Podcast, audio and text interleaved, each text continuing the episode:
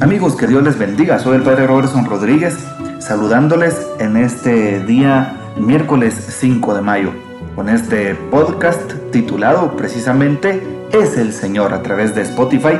Les encargo que ustedes puedan compartir. Les dejo ese reto, esa tarea. Compartan con sus familiares, amigos, conocidos, con su grupo, su comunidad, a través de WhatsApp, Facebook o de las diferentes plataformas. Y así muchos corazones pueden escuchar la voz de Dios. ¿Qué nos dice el Evangelio de hoy miércoles 5 de mayo? San Juan capítulo 15 del 1 al 8. Dijo Jesús a sus discípulos, Yo soy la verdadera vid, y mi Padre es el labrador. A todo sarmiento que no da fruto en mí lo arranca, y a todo el que da fruto lo poda para que dé más fruto. Ustedes ya están limpios por la palabra que les he hablado. Permanezcan en mí y yo en ustedes. Como el sarmiento no puede dar fruto por sí, si no permanece en la vid, así tampoco ustedes si no permanecen en mí. Yo soy la vid, ustedes los sarmientos. El que permanece en mí y yo en él, ese da fruto abundante, porque sin mí no pueden hacer nada. Al que no permanece en mí, lo tiran fuera, como al sarmiento, y se seca. Luego los recogen y los echan al fuego y arden. Si permanecen en mí y mis palabras permanecen en ustedes, pidan lo que desean y se realizará. Con esto recibe gloria a mi Padre, con que den fruto abundante. Así serán discípulos míos. Palabra del Señor, gloria a ti, Señor Jesús. ¿Qué espera Dios de ti? ¿Nunca te has hecho esa pregunta alguna vez? ¿Qué espera Dios de mí, de mi vida, de mi corazón? ¿Dios espera frutos? Evidentemente que sí. Si tú en tu casa tienes plantas, Recuerdo que mi madre en mi casa, en el jardín, tiene lleno de plantas, rosas, em, florecitas de todo tipo, claveles, tiene ciertos árboles, arbustos, ¿verdad? Y anda coleccionando de todo lugar, no solo de Guatemala, sino de diferentes partes, pues sus plantitas. Bueno, llama la atención porque ella siempre espera obtener las rosas más hermosas ¿sí? El florecimiento de esa planta lo mejor posible. Imagínate, ¿qué espera Dios de ti? Dios cultiva tu corazón a través de la palabra, los sacramentos.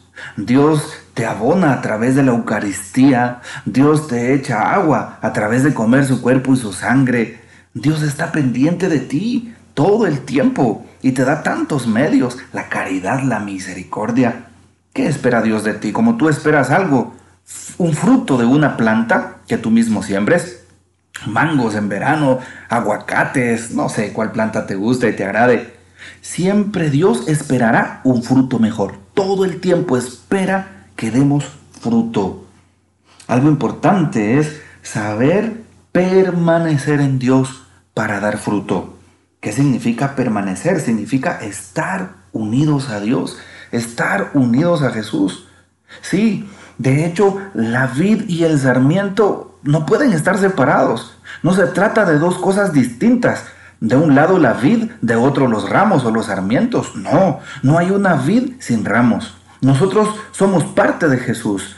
No podemos estar divididos de Jesús. Jesús es lo que espera de nosotros, que correspondamos a su amor, que correspondamos a su misericordia, que correspondamos a su palabra. Jesús nos perdona, pide que seamos agentes de perdón.